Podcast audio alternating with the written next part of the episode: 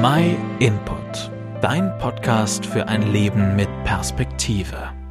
Wahrscheinlich hat inzwischen fast jeder von uns bereits mindestens einen MRT-Scan gehabt.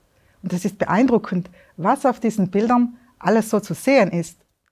Vor einer Weile haben nun Forscher an einer Universität in den USA mit Hilfe von MRT-Scans die Gehirne von Großmüttern untersucht.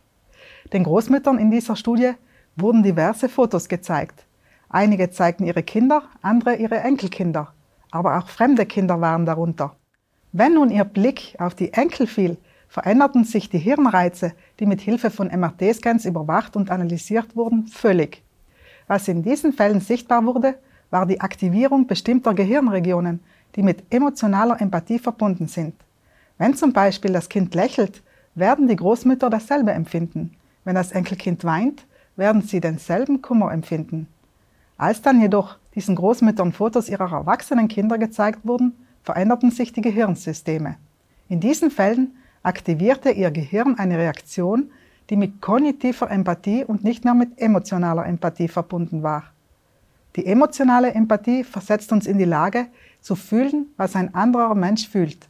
Die kognitive Empathie hingegen macht uns fähig, auf einer rein kognitiven Ebene zu verstehen, was eine andere Person fühlt und warum. Auch in der Bibel finden wir an verschiedenen Stellen eine Beschreibung einer Art MRT-Scans. So lesen wir über Jesus beispielsweise.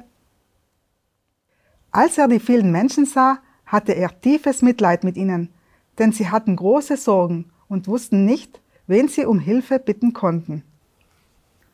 Anders als die Großmütter in dieser MRT-Forschung spürt Gott sowohl unsere Freude als auch unseren Schmerz. Er ist nicht durch Hirnregionen kognitiver oder emotionaler Empathie gebunden. An einer anderen Stelle in der Bibel heißt es sogar, in allen ihren Bedrängnissen fühlte er sich selbst bedrängt. Er selbst erlöste sie, weil er sie liebte und Mitleid mit ihnen hatte. Er kann sich also in all unsere Gefühle hineinversetzen und mit uns mitfühlen.